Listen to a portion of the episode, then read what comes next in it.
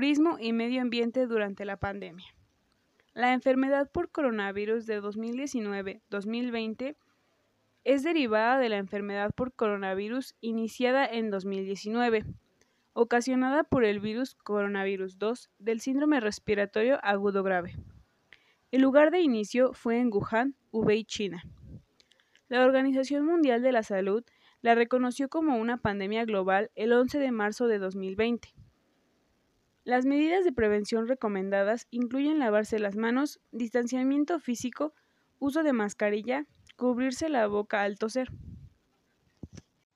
En el aspecto del medio ambiente, actualmente nos encontramos en una especie de tregua con la naturaleza, ya que estamos disminuyendo obligatoriamente el uso de la tierra, la sobreexplotación, la contaminación, entre otros aspectos. Si bien el coronavirus es una pandemia que está acabando con muchas vidas, pero a su vez es considerado como un respiro para el planeta, pues las emisiones del dióxido de carbono, la contaminación del aire, la disminución del tráfico ilegal de fauna salvaje son algunos de los ejemplares que pueden contabilizarse de los beneficios que está dejando la pandemia del coronavirus. Otra consecuencia es la reducción del tráfico en los transportes, lo cual conlleva la disminución de accidentes. Un acontecimiento que también pone a la naturaleza en un buen lugar es la fauna silvestre que ha merodeado en las calles desoladas, puesto que a falta de seres humanos nos pone a pensar quién es el enemigo de ellos. Ya que apenas si se normalicen las cosas, los gobiernos harán lo que sea para volver a reactivar la economía y se volverá a empezar la contaminación y todas aquellas situaciones que dañan al planeta. Esto solo es un descanso para el planeta y la naturaleza, y algunas personas entenderán las consecuencias, pero la mayoría no están conscientes. El brote mundial del COVID-19 ha llevado al mundo a su paralización y el turismo ha sido el más afectado con todos los grandes sectores económicos.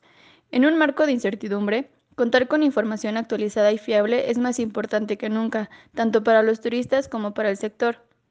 Cooperando estrechamente con la Organización Mundial de la Salud, el organismo principal de las Naciones Unidas para la gestión de ese brote, garantizando junto a esta organización que las medidas de salud se apliquen velando por reducir al mínimo de las recuperaciones innecesarias en los viajes y el comercio internacional, posicionándonos en solidaridad con los países afectados y haciendo hincapié en la resistencia demostrada por el turismo y presentándonos a apoyar la recuperación. Opiniones del público. Lado negativo. Todo mexicano tiene por lo menos un conocido que niega la existencia del COVID-19 o que piensa que los protocolos de salud son exagerados.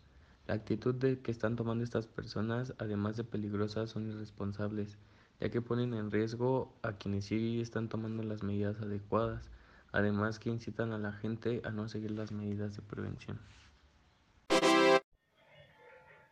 En conclusión, nos damos cuenta que es una enfermedad que en ocasiones puede ser mortal. De este modo influyen ciertos aspectos como la falta de información, compartimiento de información falsa, ignorancia, etc. Estos nos invade a la población el pánico, miedo, angustia.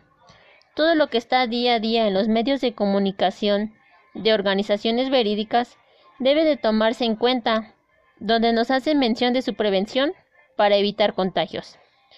Pero en el transcurso de estos días ha aumentado la cantidad de contagios en el mundo y principalmente en México. Para ello se usarán medidas de salud más estrictas y si no nos cuidamos seguirá empeorando cada vez más. Más vale prevenir que lamentar. Seamos conscientes y debemos de cuidarnos.